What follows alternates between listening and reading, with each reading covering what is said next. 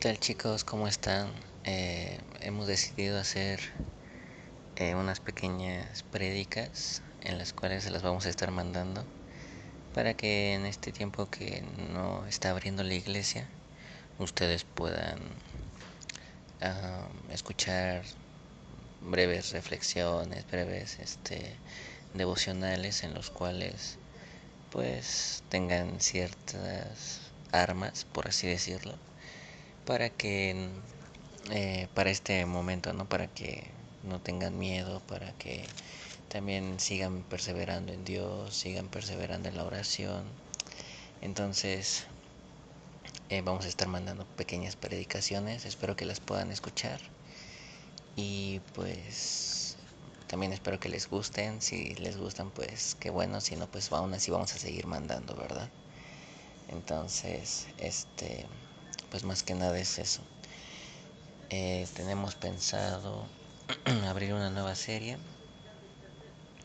en la que, bueno, vamos a estarles hablando acerca de la familia, porque ahorita que tal vez no, está abierta la iglesia, pues puedan pasar más tiempo en familia.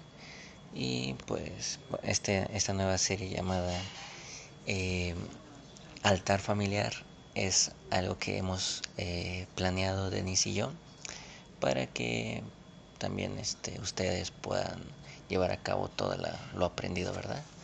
Se libraron del examen de, del verdadero amor, pero pues ya cuando abra la iglesia pues ya podré hacérselos, ¿verdad? Sin embargo, pues ahorita vamos a abrir una nueva serie, solamente les estoy adelantando los planes, no este no voy a hablar de eso ahorita, simplemente es un breve tráiler, ¿verdad? Y este, pues más que nada es eso. Vamos a estarles mandando unas pequeñas predicaciones para que ustedes tengan, como les dije, mm, palabras de aliento y no dejen a un lado a Dios. Recuerden, tal vez estamos viviendo ahorita un tiempo en donde está el, una nueva enfermedad y así, pero pues tranquilos, ¿verdad? Siempre hay que confiar en Dios, siempre hay que estar eh, involucrándolo, creyendo en Él, creyendo que Él nos va a guardar de todo. Entonces, ánimo chicos, eh, si están pasando por una situación difícil, pues pueden escribirnos y estaremos orando por ustedes. También estamos pensando en ir a visitarlos. Y pues bueno. Y pues bueno, vamos a empezar. Eh, hay una prédica que quería compartirles el domingo, lamentablemente no pude, muchos no fueron y hubo culto unido, así que pues hoy estamos viviendo unos tiempos difíciles en los cuales pues ya ven, ¿no? El coronavirus, luego todo está aumentando de precio y aunque no lo crean, eh, en la Biblia ya narra e incluso también eh, nos avisa que va a haber tiempos difíciles en los cuales vamos a tener que estarlos soportando, estarlos viviendo. Y lo que yo quiero decirles en esta hora es que pues no debemos tener miedo. Eh, algunos ya conocen el Salmo 91, pero hoy quiero hablarles en una cita que está en Éxodo 23, 25. Eh, más o menos dice así, Mas Jehová vuestro Dios serviréis y Él bendecirá tu pan y tus aguas. ¿Qué quiere decir esto? Que no va a permitir que nada malo te, te pase, no va a permitir que nada te falte. A pesar de la economía, a pesar de que tal vez todo está en aumento, nuestro Dios promete estar con nosotros. Nuestro Dios promete eh, suplir esas necesidades de eh, alimenticias, ¿no? Luego continúa diciendo eh, que Él quitará toda enfermedad de en medio de nosotros. Aquí Dios nos está prometiendo que si nosotros le servimos, que si nosotros pasamos tiempo con Él, eh, no solamente pasar tiempo con Él, sino entregarle por completo nuestra vida, Él promete no solamente suplir nuestras necesidades, sino también quitar toda enfermedad que exista o que pueda venir a nuestra vida. Pero algo que a veces nosotros pensamos es que, ay no, ¿qué voy a comer? ¿Qué voy a pasar? Ya eh, la economía está muy fea, todo está subiendo horrible. Eh, algo que ustedes deben entender, jóvenes, es que deben creer, si Dios lo está diciendo en su palabra, ustedes deben creer que Él estará al pendiente de ustedes. Pero una cosa es vivir bajo la gracia, bajo la misericordia de Dios. ¿Qué quiere decir esto? Que Él te cuida, Él está al pendiente de ti, pero no porque seas un buen hijo, no porque seas alguien obediente, sino porque Él te ama. Sin embargo, el Salmo 91, si ustedes lo analizan, si ustedes lo leen, eh, no lo voy a mencionar todo ahorita, pero si ustedes ahorita tienen un tiempo libre en el cual puedan leerlo, habla acerca de el que habita al abrigo del Altísimo, morará bajo la sombra del Omnipotente. Y algo que me encanta de este pasaje es que eh, recalca el que habita. ¿Qué quiere decir el que habita? El que mora en la presencia de Dios. El que está constantemente en su presencia, el que está constantemente pasando tiempo con Él. Ahora, recuerden, a veces muchos nos, nos espantamos, ¿no? Y decimos, ay no, vamos a orar. Y todos pues tomamos una actitud de, ay no, qué flojera, ¿para qué vamos a orar? ¿Para qué vamos a, a estar haciendo eso? si yo tengo cosas que hacer.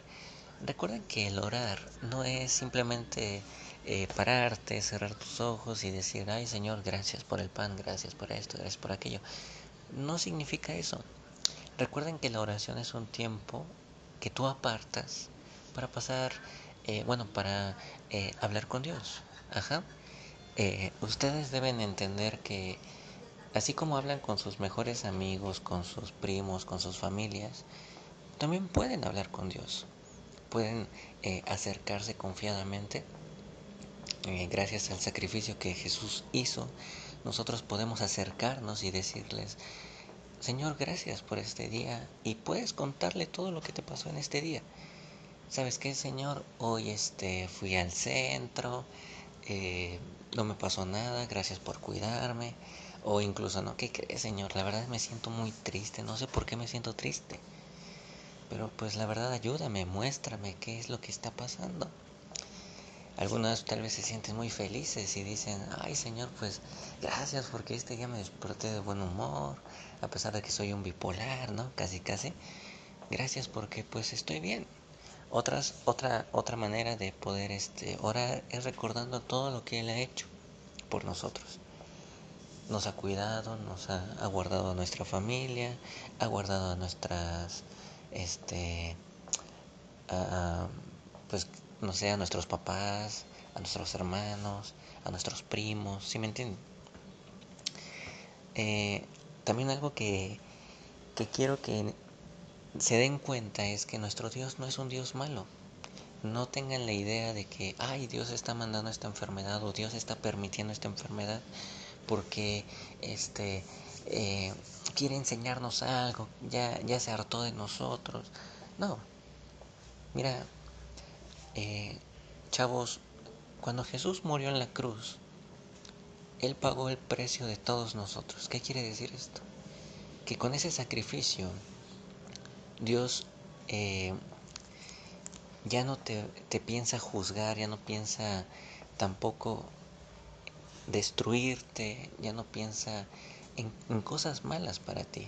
La Biblia nos dice que Dios tiene pensamientos eh, para nosotros, pensamientos para bien y no para mal. Eso nos demuestra que Dios siempre está pensando cosas buenas para nosotros. Jesús cuando hizo el sacrificio nos presentó justos delante de Dios. Dios no está enojado, Dios no está furioso contigo, porque para eso fue el sacrificio, para que Jesús nos nos presentara santos delante de Él. Entonces, a veces muchos cometen el error de decir, no, es que a mí Dios ya no me quiere, ¿cómo es posible? Yo he sido un desgraciado casi, casi, ¿no? Pero ustedes deben entender, jóvenes, que Dios no está enojado. Nuestro Dios es un Dios hermoso, precioso, que nos ama a pesar de nuestros errores.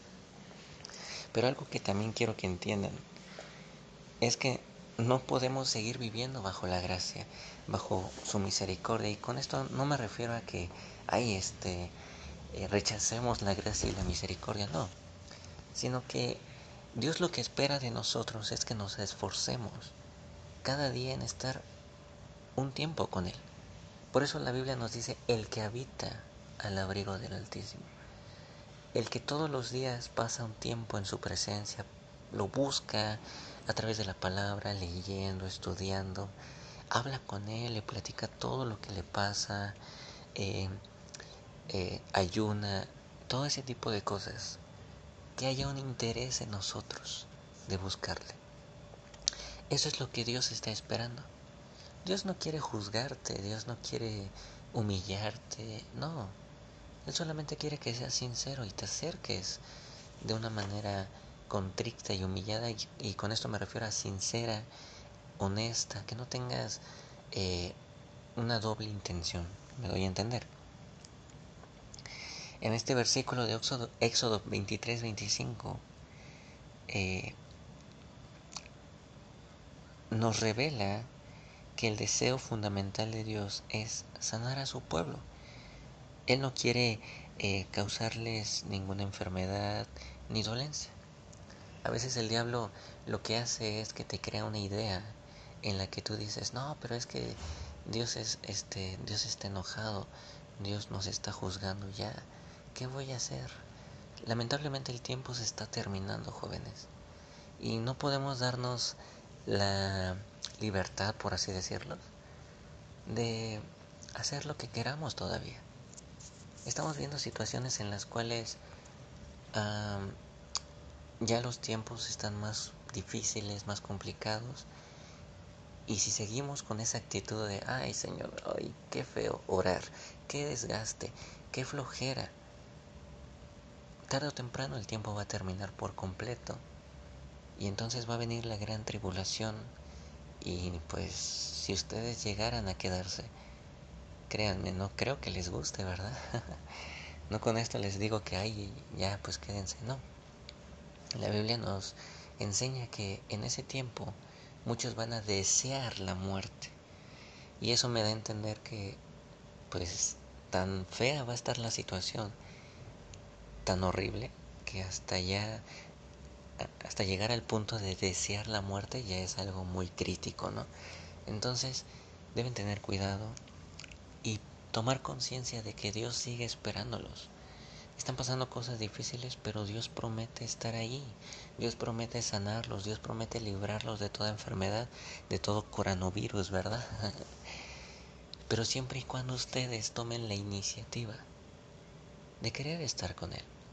Si ustedes dicen, ay Señor, no, pues mejor dame la protección sin pedirme un tiempecito contigo, seríamos muy egoístas, ¿no creen? Porque Él siempre nos ha estado buscando, ha estado esperándonos. Y que de repente nosotros le salgamos con eso de, ay no Señor, no quiero saber nada de ti. Es una grosería. Lamentablemente eso entristece a Dios. Pero nosotros no podemos seguir entristeciendo el corazón de Dios. Debemos tomar ya la iniciativa de querer buscarlo. Hay que recordar que en Dios lo tenemos todo. Dios prometió suplir todas nuestras necesidades. Les voy a dar un ejemplo. Cuando nosotros pecamos, Dios lo que hace es que puso el perdón a través de Jesucristo. Él te puede perdonar todos tus errores, todas tus fallas. Eh, Dios provee el perdón. ¿Por qué? Porque a pesar de nuestros errores, como les estoy diciendo, eh, no importa qué tan mal estés, no importa qué tantas cosas hayas hecho, Dios está ahí y está dispuesto a perdonarte. Eh, pero ¿cómo puedes hacer esto? ¿Cómo puedes venir ante Dios y decirle perdóname? Algo que deben eh, estar conscientes jóvenes es que uno, cuando estén orando, deben decirle específicamente el pecado que cometieron. Un ejemplo, ¿sabes qué, Señor? Eh, yo la verdad te fallé, he mentido, he engañado, o incluso no, he visto pornografía, ¿por qué no? Cuando tú le confiesas los pecados a Dios, Él es fiel y justo para perdonarte. Pero no te quedes con esa idea de que, ay, no, ya volvió a fallar, ya para qué me acerco a Dios si siempre le ando fallando. No. Si tú caes, levántate. Si tú caes, levántate. Si tú caes, levántate. Te voy a decir por qué. Porque el diablo lo que quiere es que no pidas perdón. Para que cuando tú ya estés muy mal, te mate. Y una vez que te destruya, te haya eh, matado, por así decirlo, ya sea en un accidente, ya sea por una enfermedad, tu alma no va a, no va a ser salvada. no porque eh, Dios eh, se olvidó de ti, no, sino porque al no confesar tus pecados, eso provoca que no puedas ser libre y sobre todo que tu alma se pierde. Por eso es que debes ser consciente y decirle a Dios todo lo que has hecho. La Biblia nos muestra en Proverbios que Él es fiel y justo para perdonarnos, por lo que Él quiere y Él sabe cómo has fallado, pero Él quiere que tú se lo digas, Él quiere que tú tomes la iniciativa de decir, Señor, la verdad fallé, me equivoqué, pero hoy quiero volver a estar contigo, quiero que me perdones, que me des otra oportunidad y de esta forma corregir mis errores. También eh, deben ser maduros y responsables. ¿Qué quiero decir con esto? Que también ya no vuelvan a lo mismo.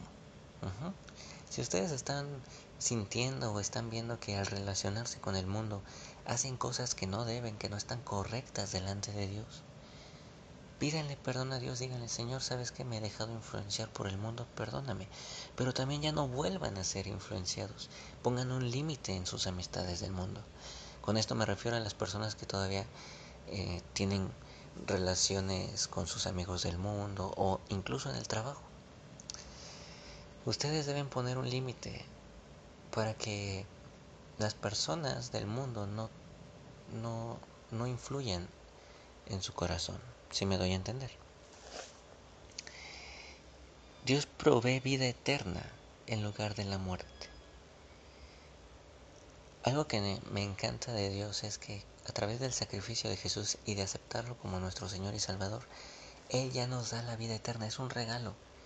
Pero ahora, como, nos, este, como muchos maestros nos dicen, ustedes ya tienen el 10, solamente deben que mantenerlo, no tienen que mantenerlo. Es algo parecido. Ustedes ya tienen la vida eterna. Lo único que tienen que hacer es mantenerse en la frecuencia de Dios. Y con esto me refiero a mantenerse bien, eh, mantenerse sin ningún problema delante de Dios. O sea, no tener ningún conflicto con Dios. Es decir, ¿para qué quieres estar mal con Dios? Mejor deja el pecado y mantente bien con Dios. ¿Para qué quieres estar enojado con Dios?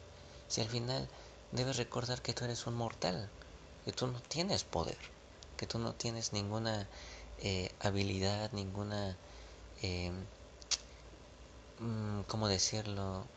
Ningún poder divino.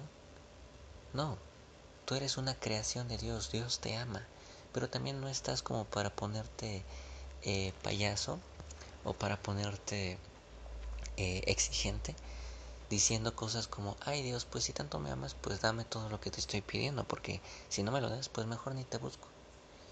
No debemos ser como malagradecidos con Dios. Él ya nos regaló la vida eterna, por lo que Él lo que anhela es que tú te mantengas en su frecuencia, que tú le sigas buscando, que tú estés con Él. Ese es el anhelo de Dios. Pero si tú te la pasas pensando que Dios debe perseguirte como, como como una niñera, estás mal. Tú debes buscar de Dios porque algo que debes estar consciente es que tú necesitas de Dios. Él no te necesita a ti, tú lo necesitas a Él. En un libro, eh, un escritor decía que nuestro vacío en nuestro corazón es tan grande que solamente Dios lo puede llenar. Es decir, tú puedes buscar la manera de llenar ese vacío con lujos, con mujeres, con lo que tú quieras, con pornografía, con masturbación, pero jamás lo vas a llenar. Por eso es que hay muchos artistas que a pesar de que tienen mucho dinero, a pesar de que tienen muchos lujos, o incluso mujeres, mujeres, no encuentran la felicidad en eso y terminan suicidándose, eh, dándose un balazo, drogándose. ¿Por qué? Porque no encuentran esa satisfacción. Sin embargo, Dios lo que te ofrece es llenarte completamente, pero siempre y cuando tú lo estés buscando y tú te mantengas en sintonía con Él. Esto para no lo voy a mencionar, pero si ustedes gustan buscarlo, esto lo encontramos en el Salmo 103 del 1 al 5. Cuando puedan lo buscan y pues se darán cuenta que no les estoy mintiendo. en una parte de la historia en San Mateo 4, 23 y 24 nos muestra eh, cómo Dios sana toda clase de enfermedades y dolencias. Eh, es una parte de la historia donde Jesús sanaba todo tipo de enfermos paralíticos, eh, incluso muertos los resucitaba, personas que tenían lepra, Dios, Jesús las sanaba. Esto, no, esto que nos da a entender que no importa si es coronavirus, que no importa si es influenza, que no importa si es cáncer, Dios promete sanarnos. Pero también algo que pueden hacer y que yo he practicado es una oración preventiva. ¿Qué quiero decir con esto? Ustedes no están pasando por una situación en la cual ya tienen el coronavirus, no están contagiados, por lo que ustedes pueden en un tiempo de oración decirle a Dios, ¿sabes qué, Señor? Yo no quiero enfermarme, yo no quiero tener ese virus, yo no quiero eh, tener esas dolencias. Yo te pido que guardes mi salud. Guárdame de todos esos virus. Guárdame de toda esa, esa enfermedad de la cual están anunciando en las noticias. Que no llegue a mi vida, que no toque mi vida. Líbrame de toda esa enfermedad. Y una vez que ustedes hacen esa oración creyendo que Dios tiene el poder de evitar todas esas enfermedades, ustedes deben hacer su parte. ¿Y qué quiero decir con esto? El actuar o el vivir con Dios es un trabajo en equipo. Tú le puedes pedir a Dios que te sane o que te evite un montón de cosas y Él lo hace. Pero también tú debes tomar qué? Tu iniciativa, debes tomar tus precauciones en este caso, llevándote, no sé, cubrebocas, lavándote las manos, eh, evitando eh, estar cerca de alguna persona que esté tosiendo. No sé si me estoy dando a entender. Lo mismo pasa en un trabajo. Dios promete traerte bendición, pero pues tú también debes trabajar. Entonces, esto es un trabajo en equipo con Dios. Eh, bueno, con esto ya resumimos que Dios promete salud y sanidad para su pueblo, si se mantienen fieles a su pacto y a sus mandamientos. Con esto yo quiero eh, decirles, chavos, que yo sé que están en una edad donde tal vez ni, ni toman en cuenta a Dios, tal vez no lo, no lo tienen en primer lugar. Pero, ¿por qué cuando pasan cosas malas, cosas feas, cosas difíciles, por qué entonces en ese momento ya acudes a Dios? Dios no está disponible solamente cuando te pasen cosas malas. Dios está disponible todo el tiempo.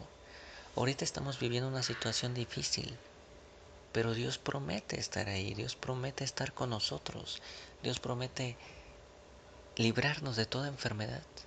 Pero ¿cuál es la condición? Dios lo que está dando a entender es, búscame, Dios te está diciendo, mantente fiel a mis pactos, a mis mandamientos. Si se dan cuenta, no es nada que tú no puedas hacer. Obedece a tus papás, bueno, pues a, nadie le gusta obedecer, pues ¿qué tiene de malo obedecer?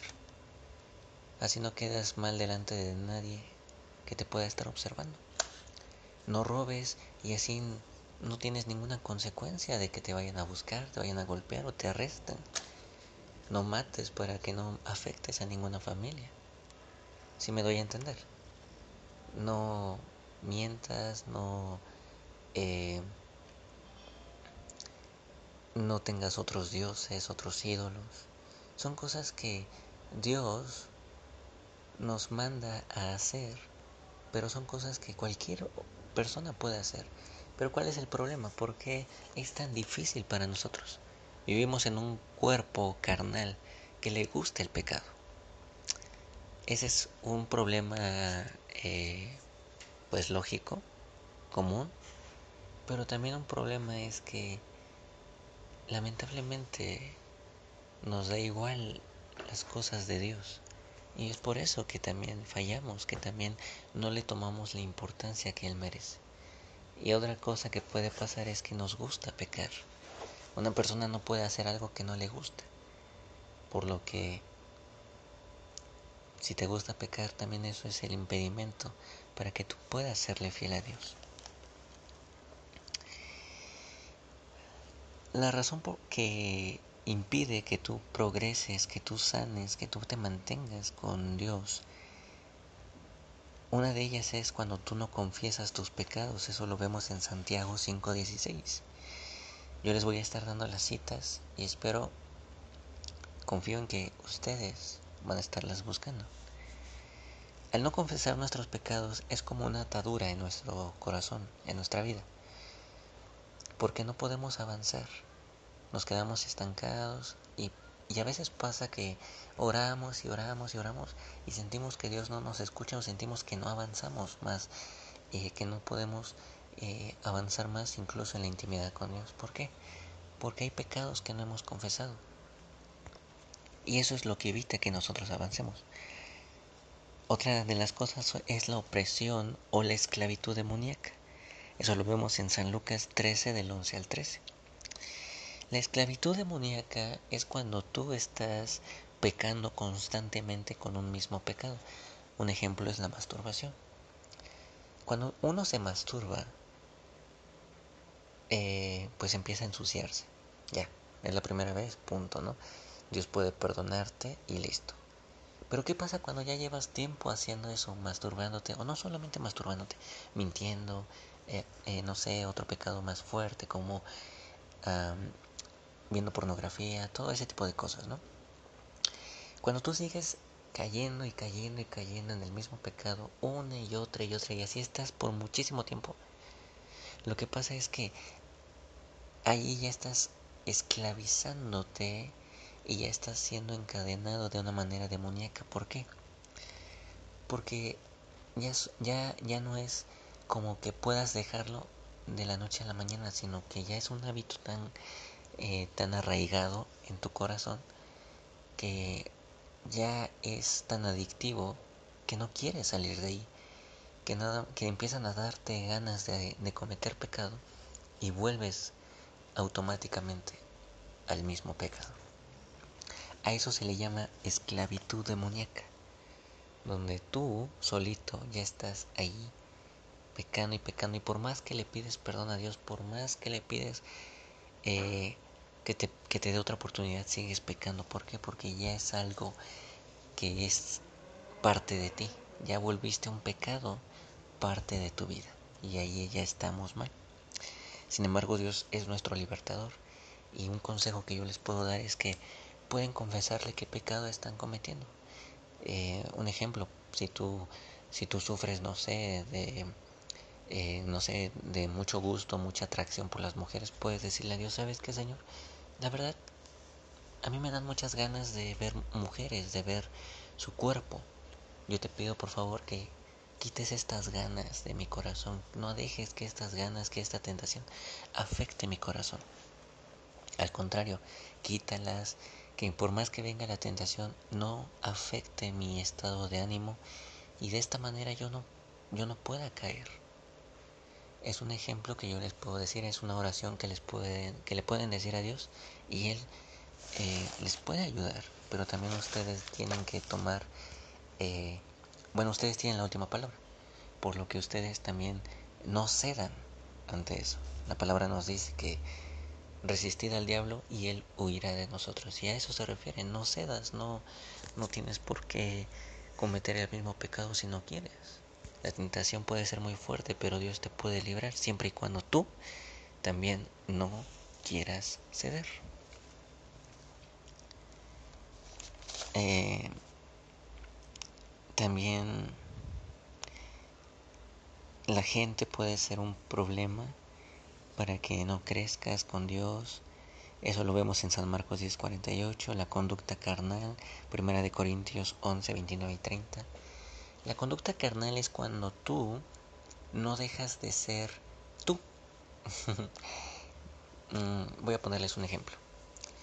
Si a mí me catalogan como el más enojón de todos, y me gusta ser enojón y no me ni siquiera tomo la iniciativa, ni siquiera me preocupo y me gusta ser así, no voy a cambiar. ¿Por qué? Porque en mí no hay un deseo por cambiar. Y es ahí donde tú no puedes avanzar porque en ti ni siquiera ni siquiera tú quieres cambiar, ni siquiera tú tienes el deseo de cambiar. Ni siquiera te sientes mal por cómo eres. Muchos te dicen, "Eres flojo y no no no no haces nada en tu casa, no vas a trabajar." o te estás quejando, o te dicen, oye, ayúdame con esto, y dices, ay. Mientras tú no cambies esa actitud carnal, tú no puedes avanzar con Dios. ¿Por qué? Porque por algo la Biblia nos dice Dios, que Dios nos ha dado un espíritu de poder, de amor y de dominio propio. Quiero recalcar dominio propio. ¿Qué quiere decir dominio propio? Que tú tienes la decisión, tú tienes la autoridad de dominarte. Tú si no quieres hacer algo no lo haces, si quieres hacer algo lo haces. Y es ahí donde yo quiero que ustedes entiendan que si no les gusta ser flojos, si no les gusta ser eh, mediocres, en eh, por así decirlo, si no les gusta ser eh, enojones, pueden entrar confiadamente a Dios, pueden decirle, sabes que Señor, no me gusta ser así.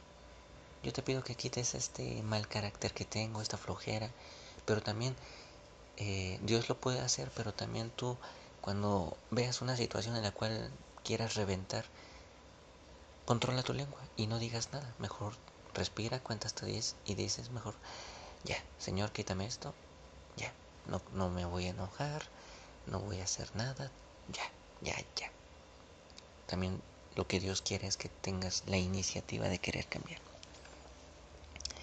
Y estos son algunos de los ejemplos, chavos.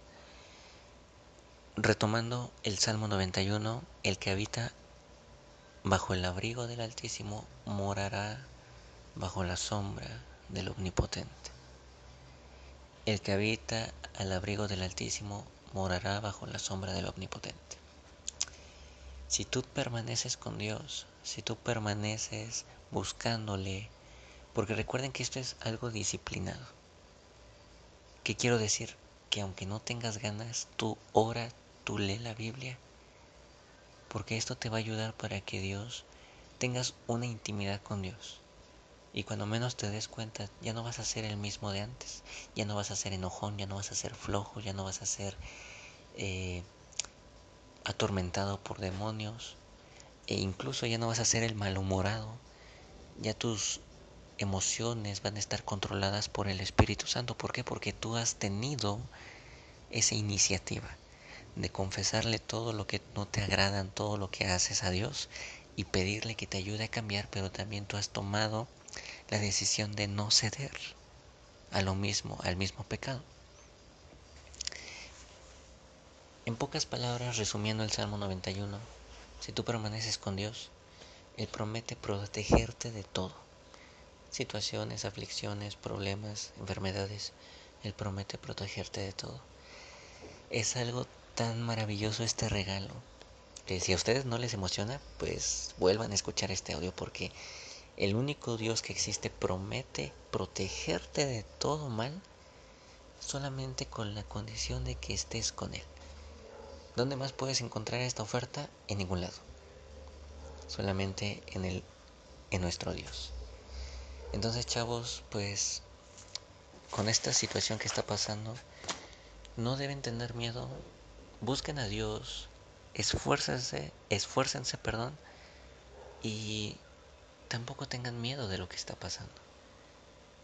Pero también oren, lean la Biblia, ayunen y cuando estén con su familia también oren de manera familiar. Les digo, va a haber una nueva serie que se va a llamar Altar Familiar y es donde vamos a ver puntos parecidos o bueno relacionados a esto eh, y pues mi consejo, jóvenes, es que no porque ya no haya iglesia, no porque esté cerrada, vamos a dejar de buscar de Dios. No. Yo espero que estas palabras los motiven. Dios es bueno, Dios jamás va a traer cosas malas a tu vida. Sin embargo, la vida con Dios es una vida como la como las leyes, ¿no? Que encontramos en materias como física y todo eso. Cada acción conlleva una reacción, es decir, que si tú actúas mal, que si tú actúas en pecado, vas a traer qué? Consecuencias malas a tu vida. Pero si tú actúas como a Dios le agrada, vas a traer bendición. Y es por eso que yo en esta hora les digo, pues ¿qué prefieren? Actuar de manera correcta y traer bendición a su vida o traer de manera eh, incorrecta y traer maldición a su vida. Esto los dejo en ustedes, espero hayan entendido el tema. Eh, yo espero que estén bien, cualquier cosa manden mensajes, aquí estamos para ayudarlos.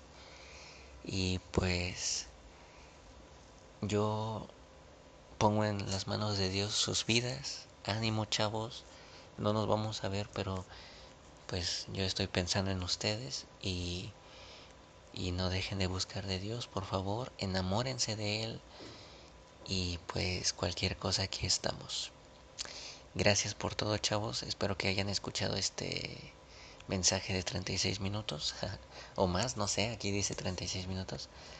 Este, y bueno, pues ánimo chavos y confíen en Dios y no se aparten de Él. Igual si están pasando por una situación depresiva, yo también pasé por una depresión, pero yo les aseguro que Dios también los puede liberar de ahí. ¿Cómo? Créanme que ni se, van a, ni se van a dar cuenta cuando Dios los saque de ahí, simplemente va a pasar. Pero algo que les puedo eh, sugerir es que no dejen de orar. Si ustedes se sienten tristes con un corazón eh, muy triste, incluso desanimados o, o no tienen amor a sí mismos, pueden ir confiadamente con Dios y decirle, ¿sabes qué, Señor? Me siento de esta manera, quítame esta depresión.